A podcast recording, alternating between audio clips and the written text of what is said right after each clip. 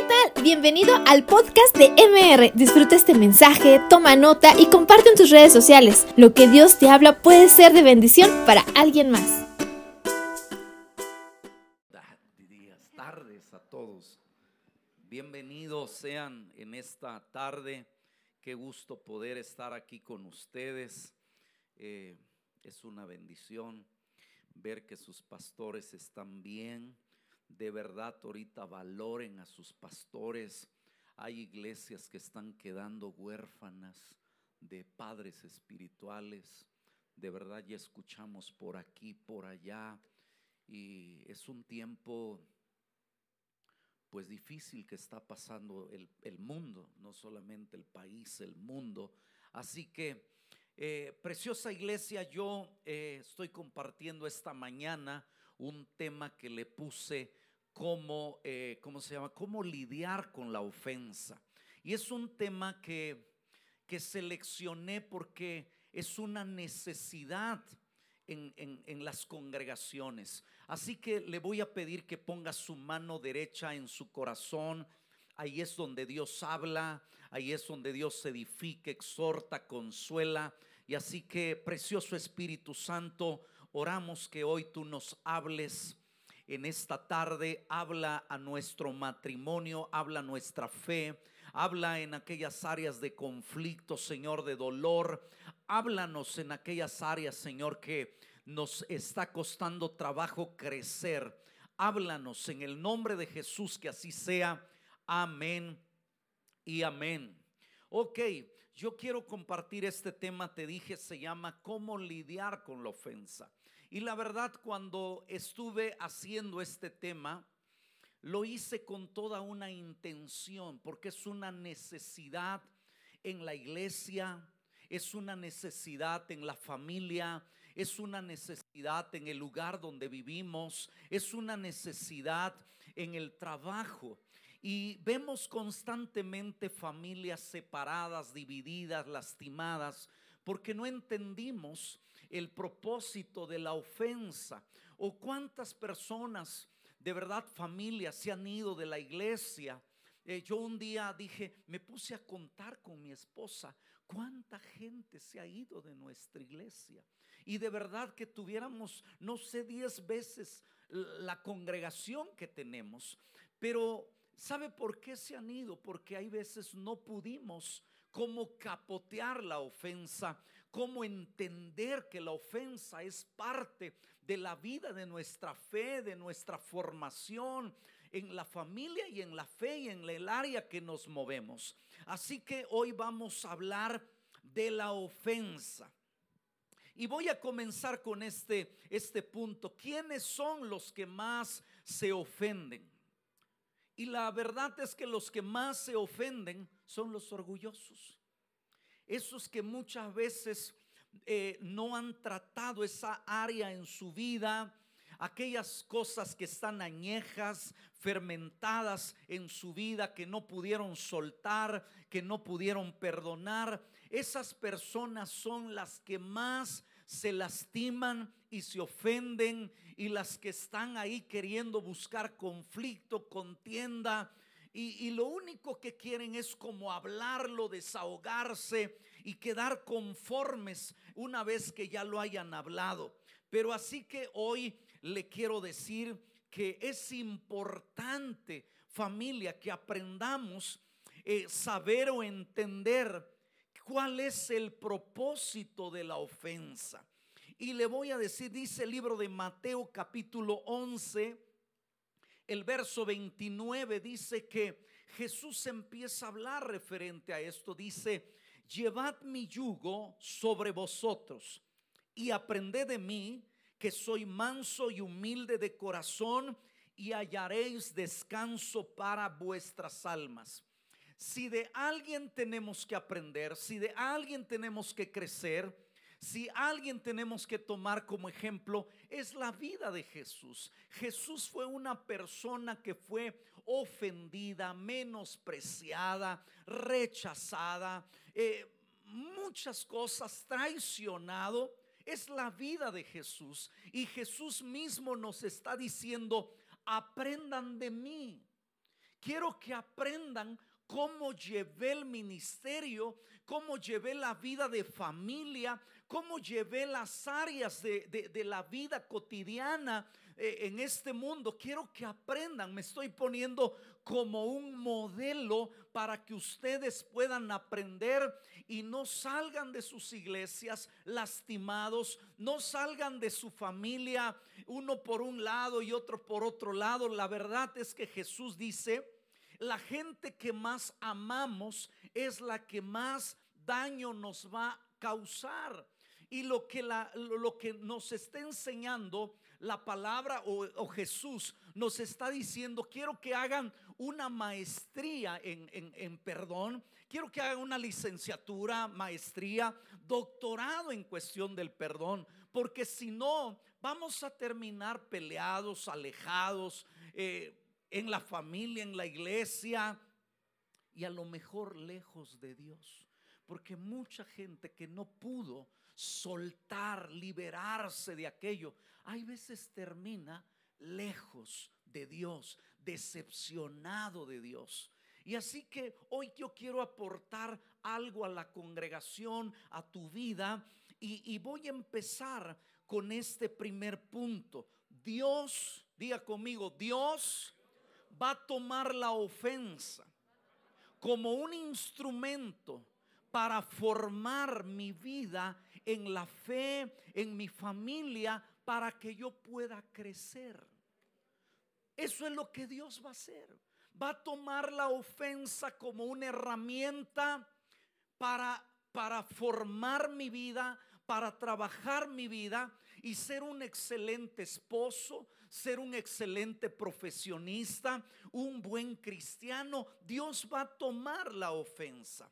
Ahora, eh, cuando hablamos de esa ofensa, entonces estamos hablando que Dios lo va a hacer de dos maneras. A ver, diga conmigo, dos maneras como va a tomar la ofensa. Uno, a través de las circunstancias, algo que no planeé, algo que, que, que, no estaba buscando, pero en un momento de la vida me vi en medio de una situación, pero Dios lo permitió. Y muchas veces Dios va a usar a una persona, a ver, ¿cómo dije?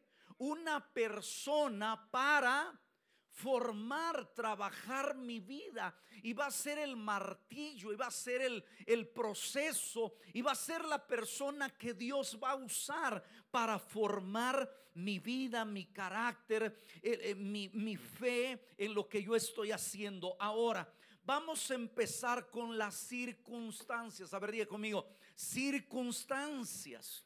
Es algo que no busqué, es algo que no pedí estar ahí, es algo que no lo oré, es algo que en un momento de mi vida me pasó y ahora cómo lo voy a resolver, ¿sabe? Este caso le pasó al rey David. A ver, diga conmigo, rey David. Lo vamos a tomar como referencia para este caso. Y la primera cosa que te voy a hablar fue una circunstancia que él le pasó. Y ahora le voy a decir, fue probada su vida. No porque él estuviera en pecado, no porque él eh, hubiera hecho algo incorrecto. ¿Sabe por qué Dios decidió probarlo a él? Porque un rey desobedeció, hizo lo malo, hizo lo que le dio su regalada gana. Y entonces Dios se miró, en un chavito de 17 años aproximadamente y dijo, este va a ser el nuevo rey de Israel. Él ni había orado y ni, siquiera le había dicho, Dios, yo quiero ser rey, dame la oportunidad. No, Dios lo escogió y dijo, aquel me desobedeció, ahora yo quiero tomarte a ti y te voy a poner en el reino de Israel. No me lo pediste, pero yo no quiero uno igual como aquel. Quiero un hombre que, que, vaya más del estándar de, lo común, de lo que está en el mundo. Y de hecho yo quiero ahora aplicar aquí. Dios quiere levantar empresarios, pero no como los empresarios que hay. Dios quiere levantar gente en el liderazgo, pero no como los líderes que estamos acostumbrados. Dios quiere levantar músicos, gente gente que Dios lo quiere llevar a un nivel de estándar que califique y que dé el ancho que Dios está pidiendo, al punto que Dios te va a llamar hombre conforme a mi corazón. Ahora, Dios cuando habla dice, he encontrado un hombre conforme a mi corazón. La verdad es que es una palabra muy grande, porque para que eso sucediera, de verdad que el chavo se la vio negras. Ahora te pregunto, ¿él pidió ser rey? No, no, no pidió. Simplemente Dios puso su mirada y dijo, según el relato bíblico, el chavo era bien güero, de ojos de color. Y dice Dios, me gustas, te voy a poner por rey. Pero para esto, primero te voy a procesar. Y dijo mi amigo, ahí es donde torció el rabo la puerca. Porque todos queremos un matrimonio modelo, una economía modelo, un pastorado, wow, que sea el mejor. Pero hay veces no estamos dispuestos a pagar el precio o dar el ancho de lo que Dios está pidiendo. Queremos, pero sin esfuerzo y sacrificio. Te vuelvo a repetir, ¿cometió un pecado David? No, simplemente Dios dijo, tú eres el bueno, mi chavo. Y así que le voy a enseñar a Israel qué tipo de rey yo quiero. Y empieza, diga conmigo, ya empezó. Primer punto, circunstancia.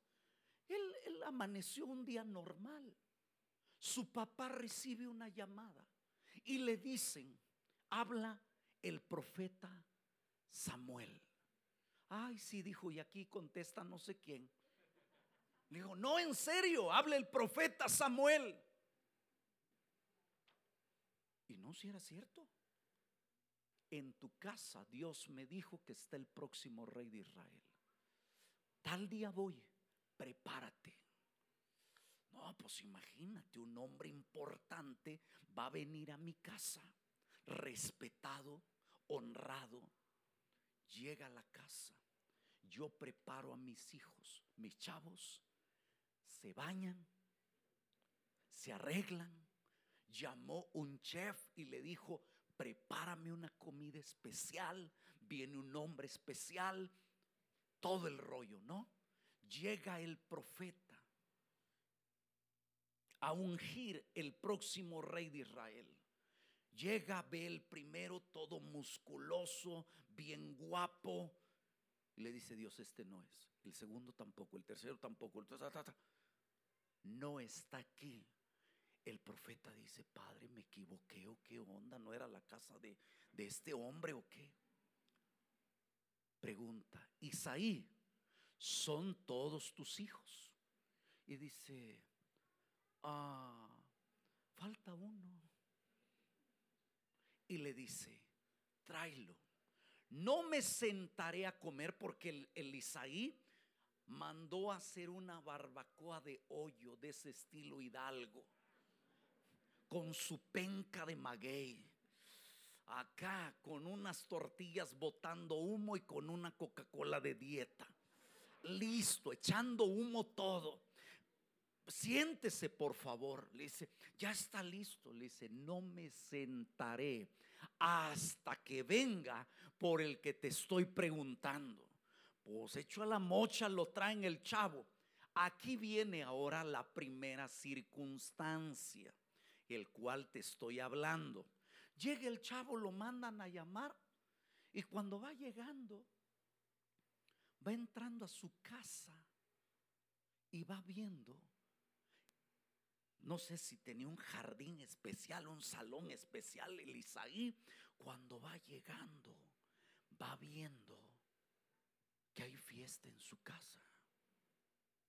Caray, ve a sus hermanos con smoking, vamos a poner que son mexicanos, con smoking, bien cortado el pelo, la barba bien hecha, zapatos de charol, mesas con manteles, un chef. ¿Qué hay aquí? No, pues tu papá que me mandó a llamar, que se dio cuenta que el chavo lo batearon.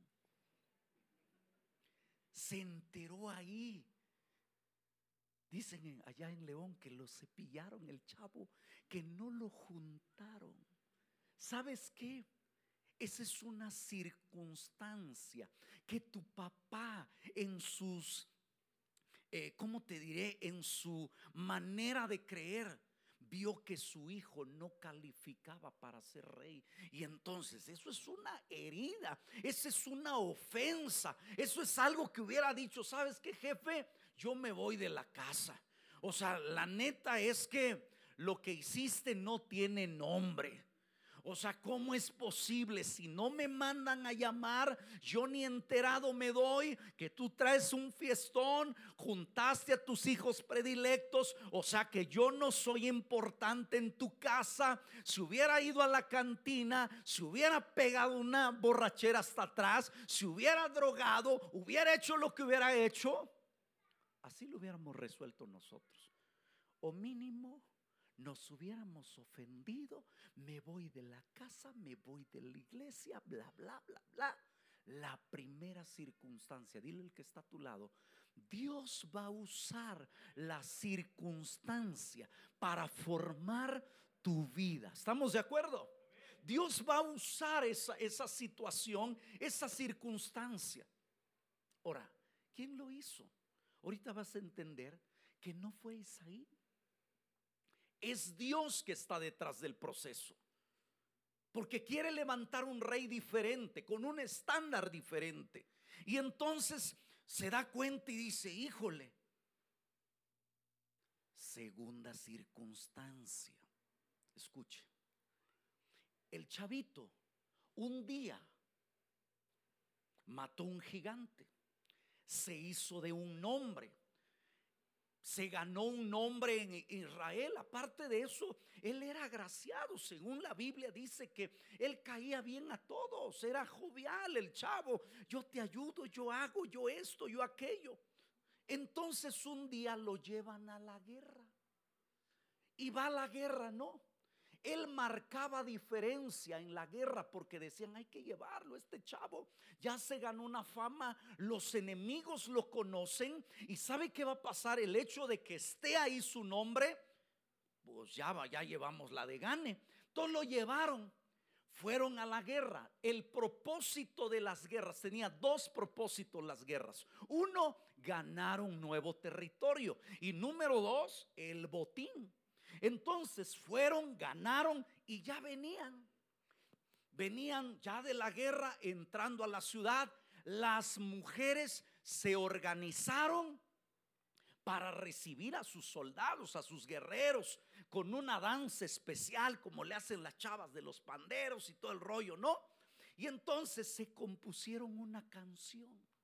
Esa canción no sabían que iba a ser la discordia de una persona. Cuando una persona está ofendida y trae algo añejo, fermentado en su corazón, no puede alguien platicar con el pastor porque piensa que están hablando de él. ¿Te ha pasado? Es que yo vi al pastor que estaba hablando, estábamos hablando de otra cosa. No, no, yo escuché.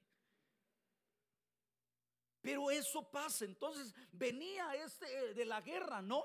¿Y dónde las mujeres cantan una canción. Saúl mató a sus miles. ¿Sí, ¿Sí ha leído eso? Hasta canción lo hicieron, ¿verdad que sí?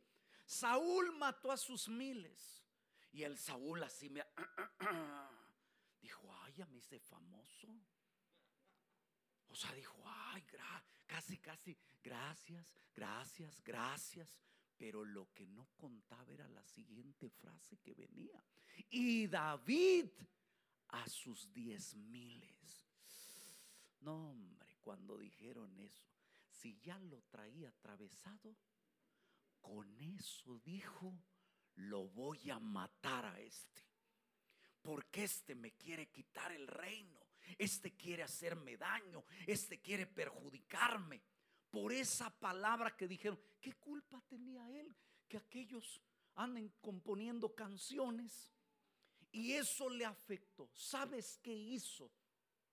¿Sabes qué hizo Saúl cuando escuchó esa frase? Según el relato bíblico, empezó una persecución en contra de David por 14 largos años. 14. Por esa canción. Dijo, hay que matarlo este. Ahora tu pregunta o mi pregunta es, ¿qué, le, ¿qué hizo David para que lo persiguieran? Solo porque Dios dijo que este es el rey de Israel. Solo por eso. ¿Sí me explico?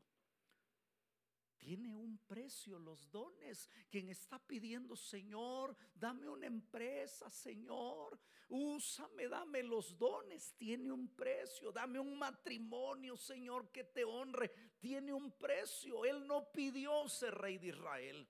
Simplemente Dios lo escogió y dijo, tú eres el bueno, nomás que te quiero limpiar. Y eso pasa, ¿no? Una circunstancia que pasó. Él no lo planeó, él no fue y dijo, compóngame una canción. No. Tercera cosa, tercera circunstancia. Un día el rey dijo, bueno, yo no me voy a manchar mis manos con él, pero sí me lo quiero ejecutar. Así que le pidió y le dijo, a ver mi chavo, venga. Mira, ya fue eso mucho de pleito. ¿Por qué no aparentamos tú y yo? Te voy a regalar una hija que sea tu esposa. Él le convino porque dijo, sirve que ya me deje de perseguir, ¿no? Le dijo, órale, ¿qué tengo que hacer? Dijo, tráeme 200 prepucios de 200 filisteos. ¿En cuánto tiempo? No sé, le dijo, pero tráemelos. Porque el rey había pensado, lo va a la guerra, lo matan allá y se acabó el cuento. ¿Y este qué cree que dijo? Órale, va. Y se fue a buscar filisteos. ¿Y qué cree? Salió librado el chavo. Mató 200 filisteos. Echó en sus costales, yo voy a ponerlo así, 100 y 100. Y llegó a, digo, busque qué es prepucio ahí en su casa, en el diccionario, no me quiero meter en problemas. Así que busque ahí en su casa que es prepucio. Y echó cien y cien y llegó a la casa del rey y le dijo, ahí está tu pedido. Se lo aventó, le dijo, cuéntalos. Increíble, ¿no? Y le dijo, dame lo que me prometiste. ¿Y qué cree que le dice el rey? Ya casé a la que te prometí. ¿Cómo?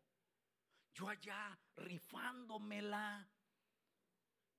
Y llego aquí y has entregado mi premio. Diga conmigo circunstancia. Te van a pasar cosas en la vida solo porque Dios le plació que tú fueras cristiano. Dijo, ¿cómo? No, rey, o sea, cúmplame. Y te puedes decepcionar del hombre. Y por eso te puedes soltar de Dios. Si no eres suficientemente maduro, te vas a soltar de Dios por una circunstancia. ¿Y sabe qué pasa? Él lo supera esa situación y dice, ¿sabes qué? No me importa, le dicen, pero ahí tengo una que se llama Mical, te la doy. Total, le cumplieron, no completo, pero le cumplieron, ¿no? Está bien, dámela pues, ya algo es algo, dijo, ¿no? Ok, viene la cuarta circunstancia. Y como en la cuarta circunstancia, él considera después de hacer un análisis en su vida diciendo, ¿saben qué? Yo le caigo regordo a Saúl, me quiere matar, voy del norte al sur, del este, oeste, en todos lados me está persiguiendo. ¿Saben qué? Yo ya me voy de Israel, voy a cruzar la frontera y me voy a perder.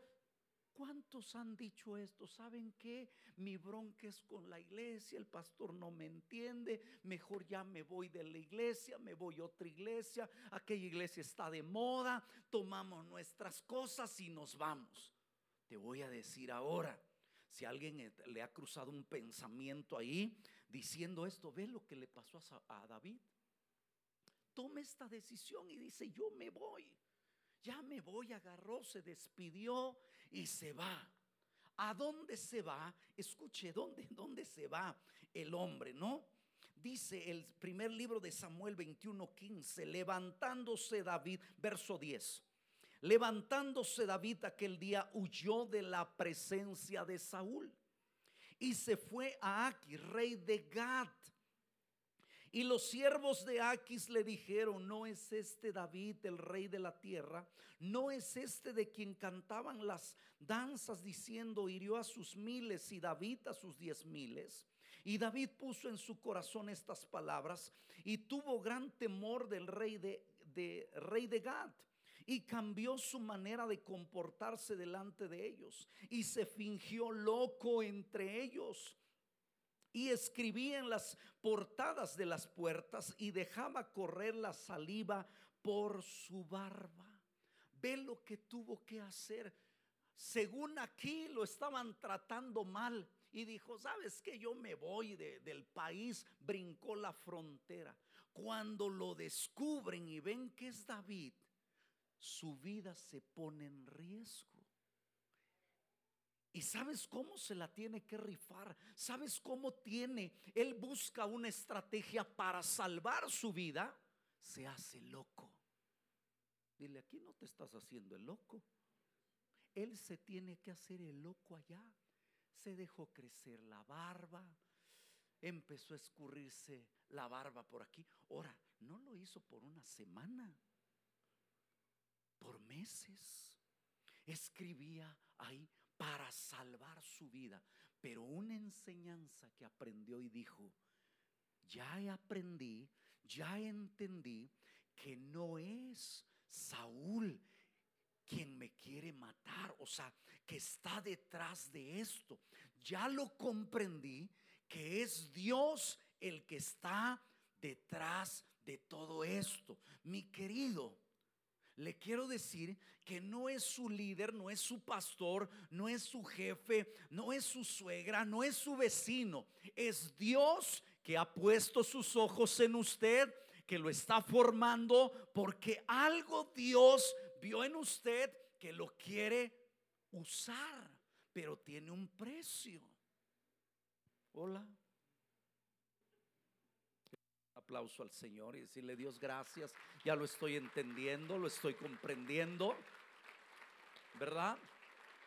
Se da cuenta que no es Saúl, que no es el rey de allá, es Dios quien está detrás de la jugada. Y dice, ups, me cambié de ciudad, de país y me doy cuenta que aquí está igual, aquí está peor. Entonces se da cuenta y dice, no, déjame regreso. Allá Dios me cuida, allá Dios me protege. Entonces tiene que regresar. ¿Sí? Ahora, ¿qué viene más de aquí? Ahora diga conmigo, Deuteronomio capítulo 8, verso 2, lea ahí conmigo. ¿Cuál es el propósito por el cual yo estoy siendo probado? Deuteronomio dice así, y te acordarás de todo el camino por donde te ha traído Jehová tu Dios estos 40 años en el desierto. Dice, a ver, léalo conmigo. El propósito es para afligirte, para probarte y para saber lo que hay. ¿Sabe qué permite la ofensa? ¿Sabe qué es lo que permite la ofensa? Exponer lo que hay en tu corazón. Eso es lo que hay. Cuando te ofenden, cambias de color. Morado, azul, negro te vuelves. ¿Cierto o no?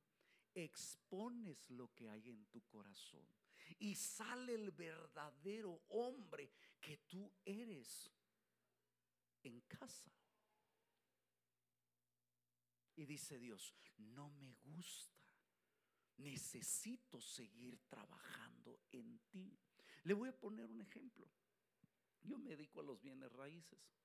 Y, y hace poco terminé de remodelar una casa. La dejé lista para su venta. Un día me hablan y me dice, oiga, disculpe, hay una casa en tal lugar que está abierta la puerta.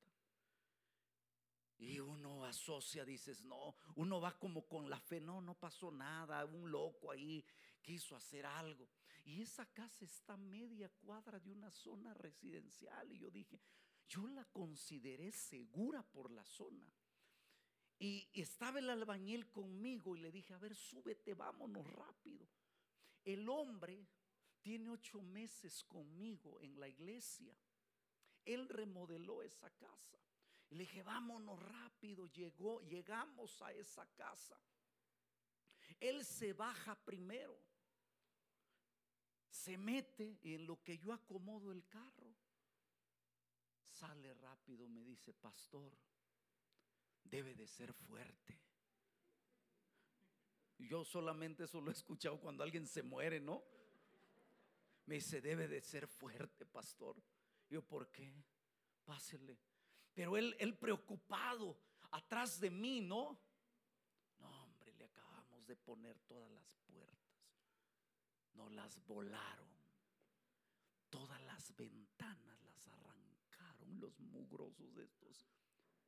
Fui al, al baño, arrancaron todo. La luz, jalaron hasta los cables, se llevaron la tarja, se llevaron todo. Y él esperando mi reacción. Él esperando como diciendo, aquí voy a conocer el verdadero pastor. Ahora sí lo quiero ver, ¿no? Ese es el gusto que el diablo quiere que le des.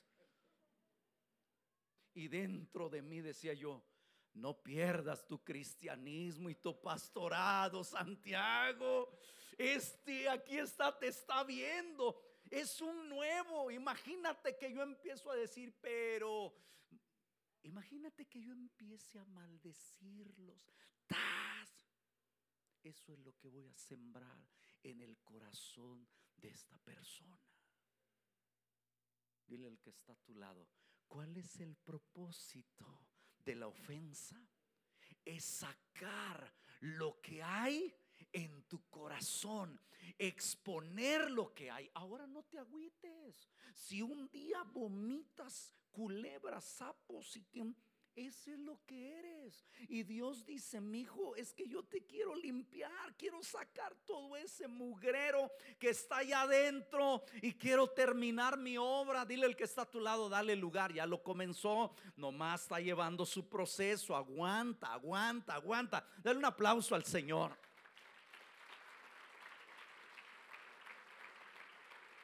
De verdad que te estoy diciendo, ¿cuál es el propósito de eso? Un día tu pastor te va y te puedes morir y decir, no puede ser que mi pastor me haya hablado así. Pues sí, lo habló. Y ahora te vas de la iglesia, te vas al mundo, ¿qué? Aguanta. El diablo quiere separarnos. El diablo quiere separar matrimonios, familias. Quiere que vivas lejos de tus padres, que no les hables. Quiere que te vayas de la iglesia. ¿Y cómo lo va a hacer? Va a usar, ¿qué te dije? La ofensa. Pero si un día sale eso, pues alguien dijo que la ofensa saca el vómito del alma. Lo que hay ahí se expone. Dile el que está a tu lado, ahora entiendo que tienes que trabajar, marido, esposa, échale ganitas, no te quedes. Eso es la ofensa, ¿sí? Y entonces, ¿qué es lo que pasa? Pues simplemente dice ahí, para saber lo que hay en tu corazón. ¿Qué hizo David? No hizo nada, él no pidió ser rey. Simplemente Dios dijo, me gustas, güerito, me gustas y, yo te voy a hacer rey, no más que para esto te voy a procesar, te voy a trabajar, porque yo quiero un rey diferente, un rey que yo me siento orgulloso, así que yo diga, mira, este es el rey que yo quiero. ¿Cómo ve? Dios lo va a trabajar. Ahora, vamos a seguir. Ahora diga conmigo, personajes. Y hablamos de circunstancias, hablamos de cuatro circunstancias. Ahora vamos con los personajes. Las personas que Dios va a usar, pues para ofenderme. Tristemente, nadie se levanta una mañana y dice, Dios, quiero crecer, Dios. Mándame una ofensita, por favor. Una que esté buena, Dios. Nadie, ¿sí o no? Nadie dice, ay, te encargo Dios que me hagas el día. Nadie, de verdad, nadie. Sin embargo, va a haber personajes. Y el primer personaje, diga conmigo, se llama Saúl. A ver, diga conmigo, Saúl. ¿Y qué papel va a jugar Saúl en todo esto? David ha ganado un nombre, ha ganado un respeto, le tienen ley a Saúl. No cualquiera se mete, perdón, con David. Él ha ganado un nombre, ha ganado un respeto, es un guerrero, ya mató a Goliat, va a las guerras y, y la verdad hace la diferencia. Entonces, muchas veces nosotros, escuche bien, alguien con lana, con autoridad, pues no cualquiera te va a venir a enseñar. ¿Me explico? No cualquiera le vas a tomar un consejo.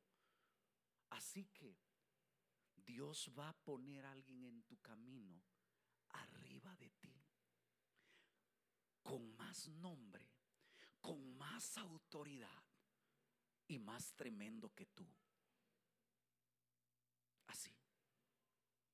Yo puse un ejemplo y dije, piensa, en tu casa solo tus chicharrones truenan. Tengas o no tengas razón, terminas diciendo, así se va a hacer porque yo dije y punto. No, pues tus hijos está bien, o sea, ya qué hacemos, ¿no? Y cállense. está bien, jefe, pues hay que hacerlo, que no tienen la razón. ¿Verdad que sí pasa así? Allá en mi iglesia hay hombres así, aquí no hay, gracias a Dios. La señora dice, oye, cállate. Pues ni modo. Haces algo incorrecto. Cállate, yo mando aquí. ¿Sabes qué Dios va a hacer? Dios va a levantar a alguien mayor. ¿Y sabes quién es ese alguien mayor? Saúl. David necesitaba un Saúl, porque Saúl es el rey, es la autoridad. Tiene el poder militar, el aparato militar para perseguirlo. No cualquiera podía hacer eso con David. Y lo trajo a pan y agua al chavo, 14 años, huyendo de aquí para allá, de aquí para allá. ¿Sabes qué pasa? Imagínate, voy, voy a poner un ejemplo, ¿no? Un día, un día, uno de mis, de mis fabricantes de zapatos, fabricantes. Estaba casi llorando el tipo. ¿Sabes cuántos pares le regresaron? Diez mil pares de zapatos. Le agarró el que le compraba, el que tiene la lana. Le dijo, ven y llévate tu porquería de aquí porque un zapato se despegó, no fue bien, bien pegado. Llévate, estaba que echaba lumbre. ¿Por qué? Porque siempre va a haber alguien arriba. Ahí en tu casa gritas, pero habrá un patrón tuyo que te va a meter en cintura y te va a decir, y si quieres el trabajo, y si no, mira, ahí está la puerta bien ancha. Y tú, no, patrón, no, mira, mire, mire, eh, entendámonos, ¿verdad? Este, no, no hay necesidad de la violencia, de la agresión. ¿Dónde está aquel macho menos que gritaba allí en su casa? Dios tuvo que levantar a un Saúl para meter en cintura a un David. Ay Dios, hay veces no entendemos los Saúles ni yo los entiendo, Cristo. Pero si están trabajando a favor para que yo sea mejor, sigue usando, Dios, sigue usando. Porque eso me va a ayudar a ser una persona mejor, ¿cierto? ¿Quiénes son los Saúles? Los Saúles son aquellos directores, patrones, pastores, jefes, personas que están en autoridad. Hasta tu pastor entra como Saúl. Ándale, órale. Y allá tu mujer te dice, pues no que muy chango aquí, a ver, porque ahí no dijiste nada. A ver, ¿por qué con él sí no te pones? Y ahí nomás estás ahí, este, no, pastor, sí, sí, pastor.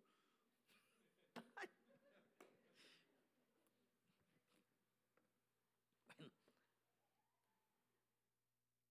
Número dos, número dos. Día conmigo, Mical.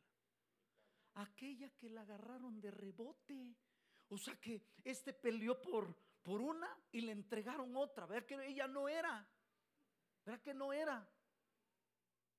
Esa no era la mujer de David, pero como ya no había otra, le dijeron, ahí te va esta. Híjole, pero no sabía que alacrán se echó encima el David. Esa chavita había nacido en cuna de oro. Ella no, no nació cuando el rey, el rey Saúl estaba casado, o sea, antes que fuera rey, ella nació en el palacio. Y era una chava fina, a ver, diga conmigo, fina.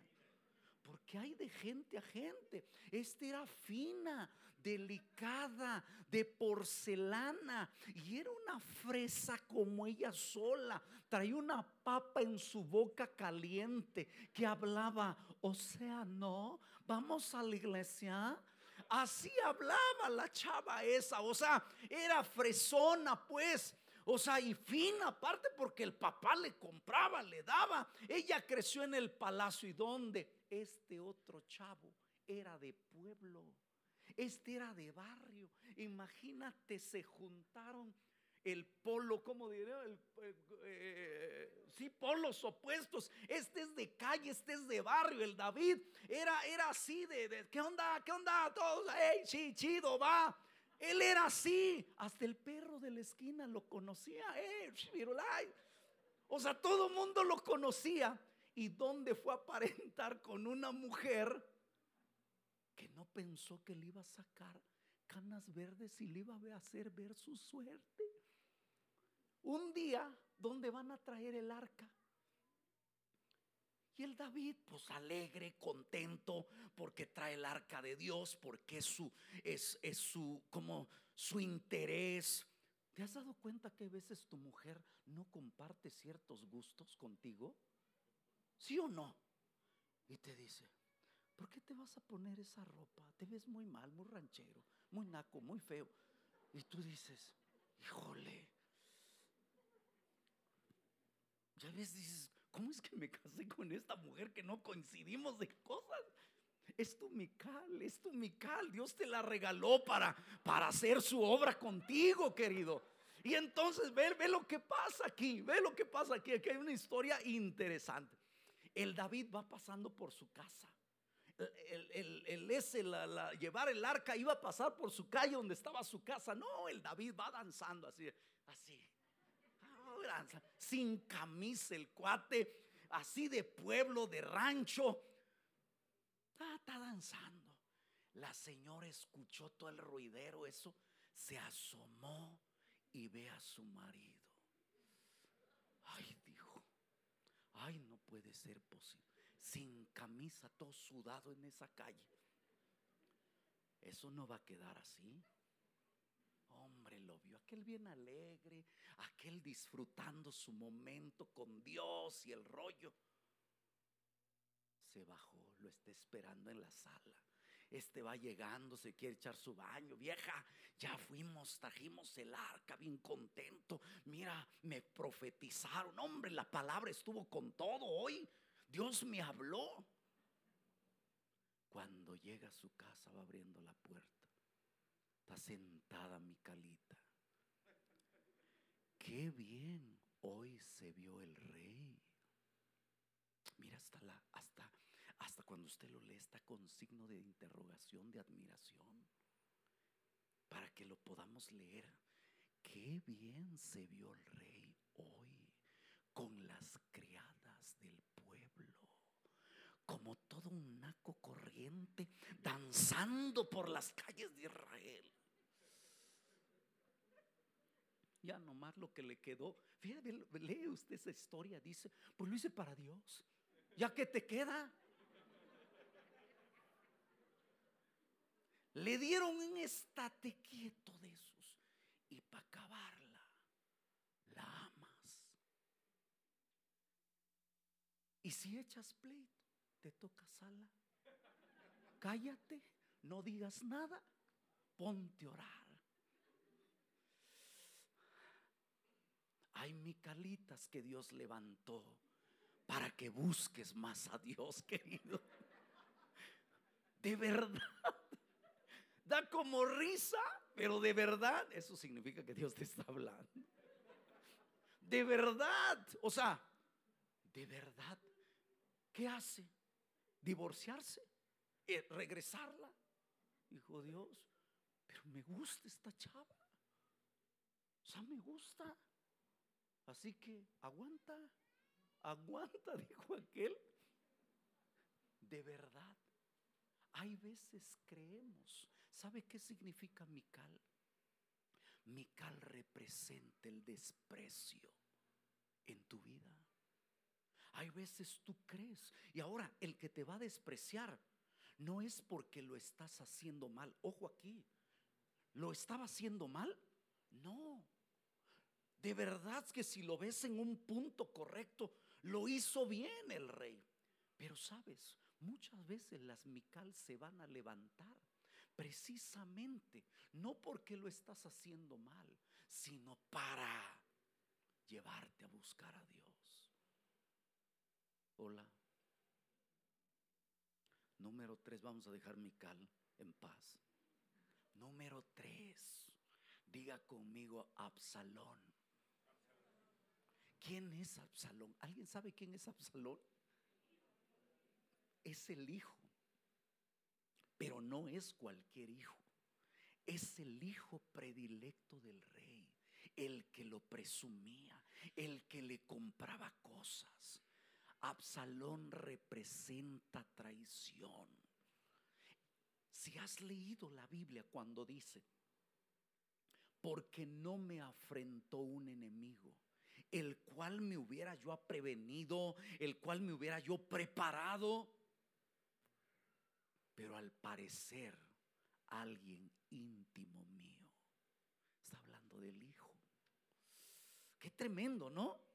Quien le dividió el reino, quien le causó dolor, es el Hijo el, que está en casa. Por eso te digo, las peores heridas, ¿sabes de dónde van a venir? Del círculo familiar, del liderazgo más íntimo. Por eso es que te, te digo que tienes que hacer una licenciatura, maestría y doctorado en perdón para que puedas llegar a alcanzar el propósito de Dios. Si no te vas a quedar en el camino, hasta ateo te puedes hacer. Gente que deja de servir, gente que deja de participar, de dar, precisamente porque no entendió que Dios estaba detrás de la jugada, trabajando, procesando tu vida. Ahora, ¿sabes por qué Dios lo está haciendo? Porque tú has pedido una empresa y Dios dice, ok, está bien, yo te voy a dar una empresa que nadie se lo he dado, pero quiero levantar un empresario no como todo el montón, uno diferente, uno que de verdad me sienta yo orgulloso. Padre, yo quiero que mi matrimonio sea el mejor y Dios dice, sin problema, mi niño, no más que... Dios, yo quiero que me uses en sanidad. Y Dios dice, yo no tengo problemas. Tengo sanidad, milagros, lenguas, profecía y todo lo que tú me pidas, no más que quiero que seas diferente. Ay, Cristo Redentor. Hola. Y este chavo le dio con todo. Pobre David, ¿no? Y para acabarla viene un Simeí. A ver, diga conmigo, Simeí. ¿Quién es Simeí? Simeí representa un hombre frustrado, resentido, amargado, un hombre que está esperando la oportunidad cuando estás débil, cuando no estás en tu mejor momento para atacarte. ¿Sabe cuándo ataca el enemigo? El enemigo nunca va a atacar a un hombre que esté en su mejor momento. El enemigo va a atacar cuando te ve débil. Dile el que está a tu lado, ten cuidado cuando estés ofendido, lastimado, porque eres presa fácil del diablo. Entonces él esperó el momento y cuando vio que el rey, su hijo, lo le estaba dividiendo el reino y lo estaba persiguiendo, el rey David tiene que salir de su casa, huir y esconderse en una montaña. Pero para esa montaña tuvo que pasar por el camino de la tribu de Benjamín. Y cuando va la tribu de Benjamín, sale a su encuentro un hombre llamado Simeí, resentido, amargado, frustrado y todo, ¿no? ¿Y qué cree que va caminando el rey? Dice que había un camino y una calzada. El rey va aquí, él va del lado de, allá de, de adentro de la calzada y va gritando, va gritando y diciendo, eso te mereces, sanguinario, mentiroso, tú nos robaste el reino y le empieza a insultar. Ay Dios, ¿cuántas veces te han dado ganas de responder? Y dices, Padre, quiero dejar un ratito, me quiero olvidar que soy cristiano y deja, voy a sacar mi, vida de antes, ¿no? Pero ¿sabes qué hace el rey? Un soldado le dice, oye, escuchando todo, que, que lo están insultando, agrediendo. Y un soldado de él le dice, mi rey, ¿quieres que me brinque y le corte el pescuezo a este? ¿Sabes? Yo entendí ahí una cosa. Por primera vez el rey David entiende que no es el hombre, que es Dios que está detrás de él. Le dice, déjalo si habla es porque Dios se lo ha permitido. Qué difícil es hablar eso. Cuando no te tienes que defender. Cuando dices, déjalo. Así está bien. Voy a orar a Dios. Y Él va a ser el que va a defender mi causa. Él va a pelear por mí. Él me va a ayudar. Sabe, mi querido hermano, Saúl, Mical, Absalón, Simeí, nos llevan a buscar a Dios, a leer nuestra Biblia, a levantarnos de madrugada, a hacer ayuno y a tener una comunión como nunca lo hemos tenido en nuestra vida, ¿cierto? Aquellos problemas que han sido los más grandes son los que nos han llevado de rodillas y decir, yo recuerdo que los tiempos más preciosos que he tenido en la presencia de Dios son cuando he sido atacado, cuando estoy enfermo, cuando me siento vulnerable. Es cuando he dicho, Dios, yo necesito de ti. Esto nadie lo puede arreglar más que tú. Hola. Vamos a terminar con el último. Joab. Joab. ¿Quién es Joab en la Biblia? Joab en la Biblia es el general del ejército de Israel. Y ese Joab, le quiero decir, ese hombre, David lo tomó, era el segundo en autoridad en Israel, el segundo. Después de David era el segundo. ¿Por qué? Hasta el día de hoy en, el, en, el, ejército, cuando un presidente va a tomar posesión de su cargo político, previamente antes ya se puso de acuerdo con el ejército. Porque si tomas el ejército, controlas todo el país. Así que él era un general destacado, importante. Pero sabes, perdió el piso Joab. ¿Por qué perdió el piso? Porque él quiso cuestionar la autoridad de su rey. Muchas veces Joab usó su autoridad para desprestigiar al rey, para torcer una instrucción del rey o desobedecer una instrucción del rey. Dile al que está a tu lado, ten cuidado con eso. Eso es peligroso. Y te voy a explicar por qué.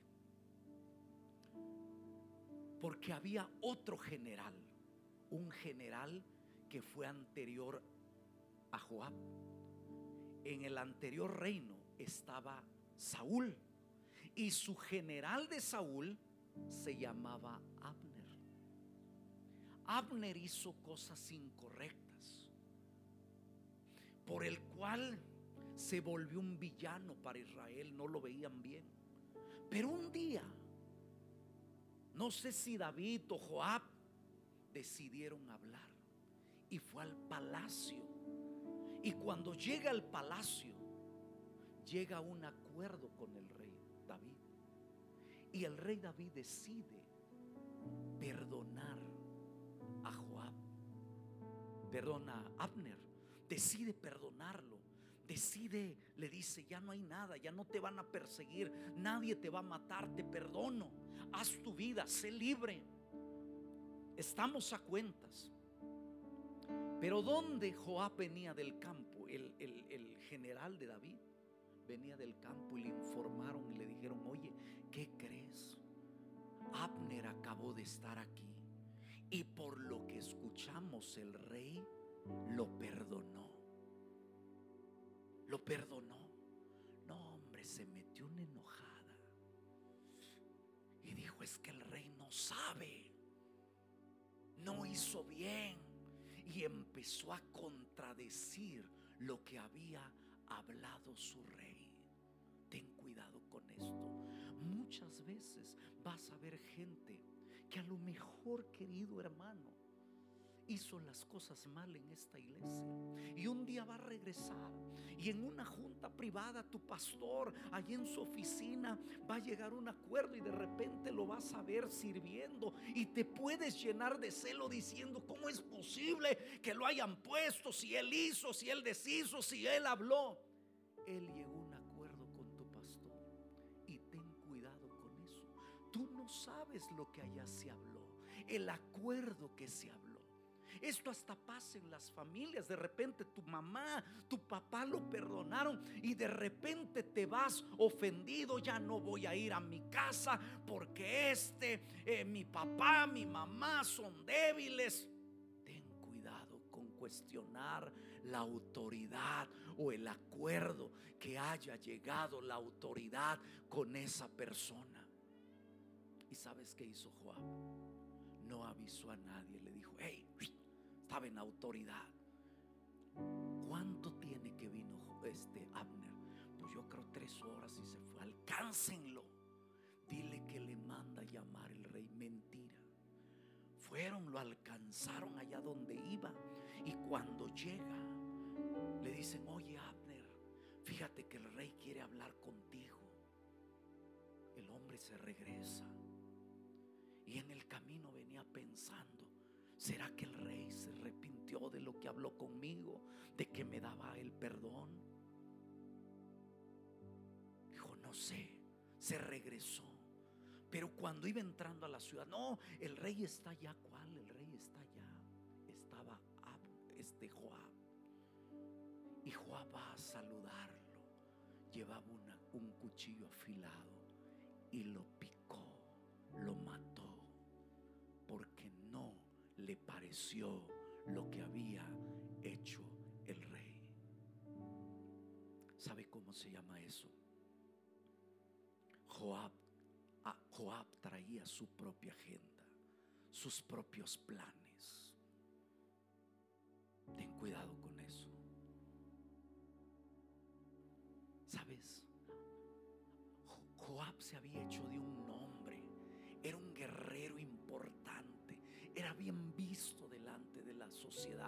delante del pueblo. Pero a raíz de esa mala decisión, Joab, su testimonio cayó por abajo, se vino abajo, abajo, abajo, abajo, abajo, hasta que fue odiado por el pueblo, por la acción que había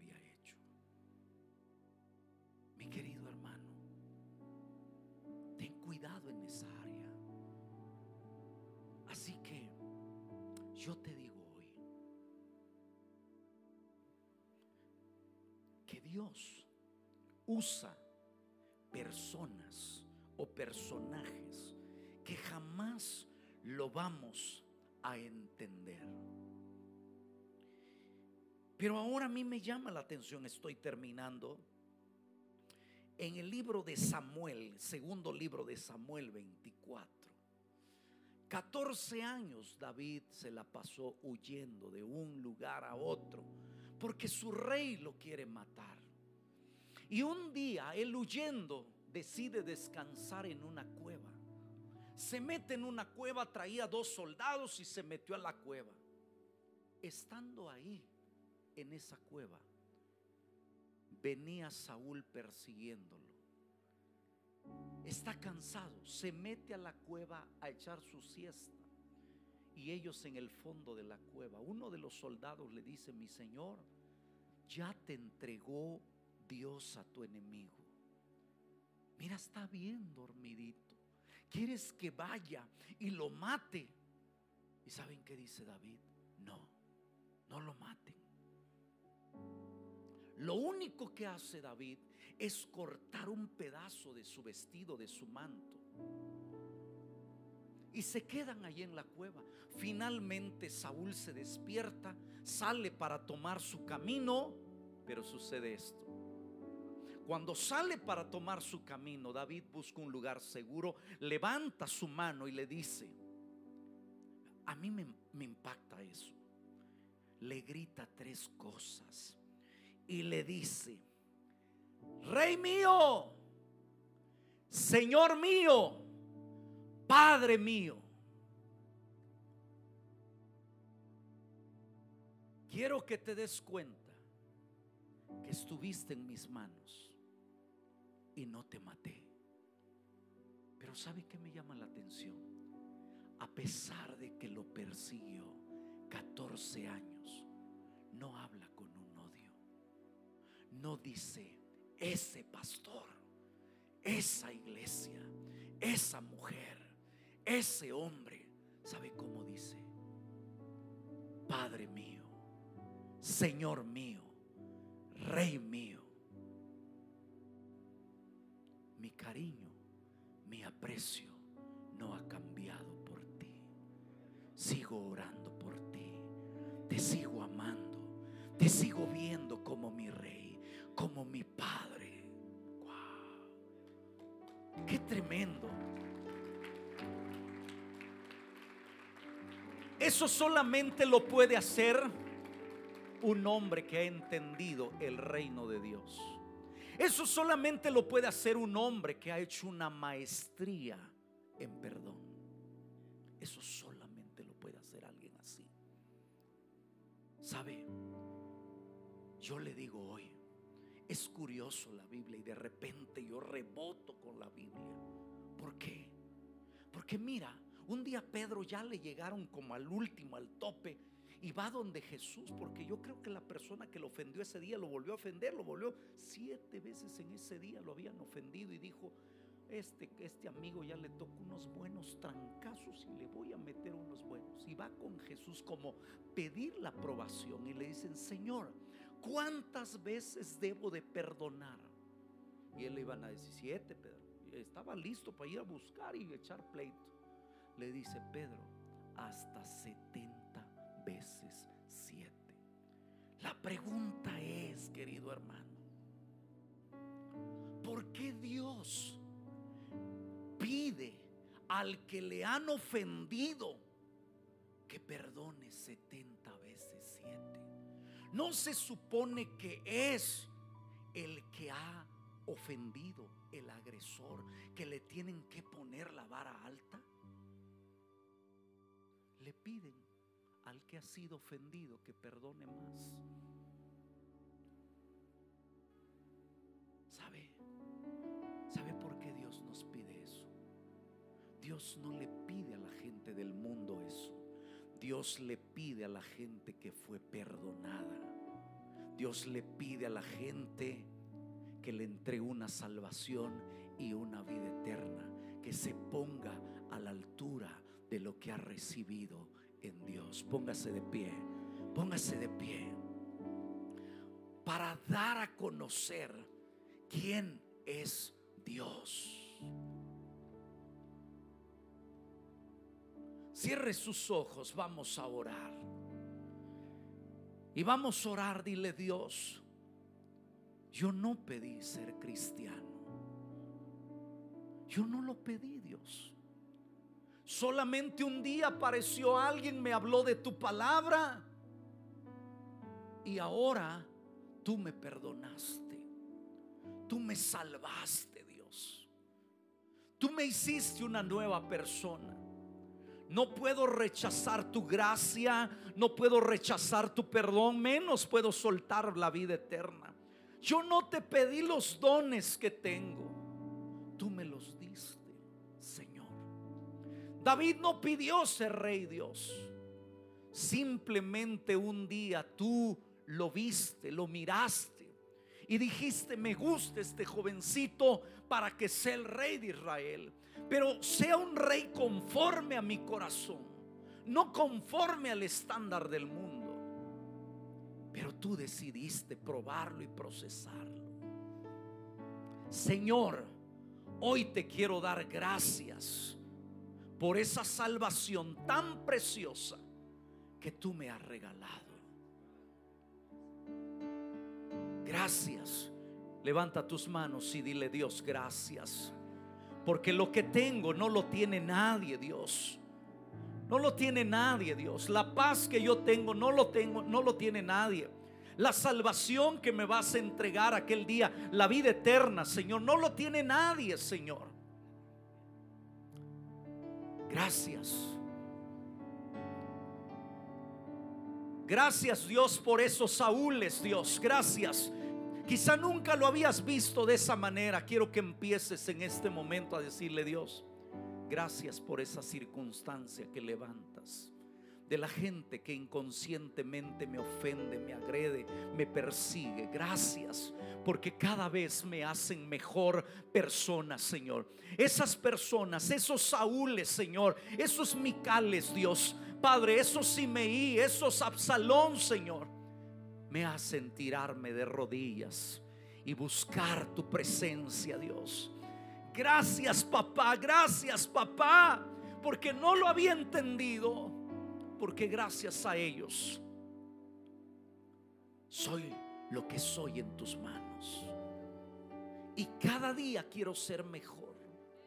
Hoy entiendo, Dios, que no es el hombre, eres tú quien estás detrás de todo esto, porque me amas, Cristo Jesús. Gracias, gracias, gracias Señor. Te bendecimos en el nombre de Jesús. Amén y amén. Gracias.